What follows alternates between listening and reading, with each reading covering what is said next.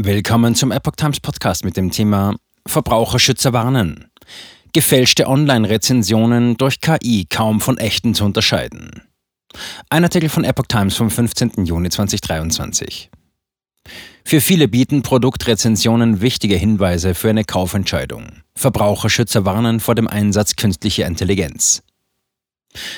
Verbraucherschützer haben vor dem massenhaften Aufkommen mit künstlicher Intelligenz hergestellter gefälschter Rezensionen im Internet gewarnt.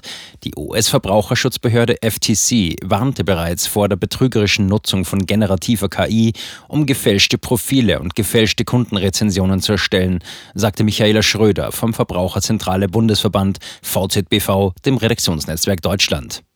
Das sollten wir ernst nehmen. Das Problem solcher Rezensionen sei, dass sie wohl kaum von echten Menschen verfassten Bewertungen zu unterscheiden seien.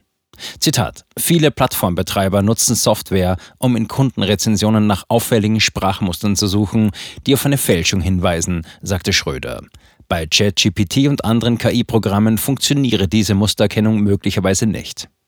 Das KI-Gesetz der Europäischen Union, auf das sich das EU-Parlament am Mittwoch verständigte, sehe zwar eine Kennzeichnungspflicht für mit KI hergestellte Inhalte vor, Betrüger werden sich aber wohl kaum daran halten, sagte Schröder. Zitat: Informationspflichten gegenüber Verbraucherinnen und Verbraucher bieten daher nur einen eingeschränkten Schutz. Zitat Ende.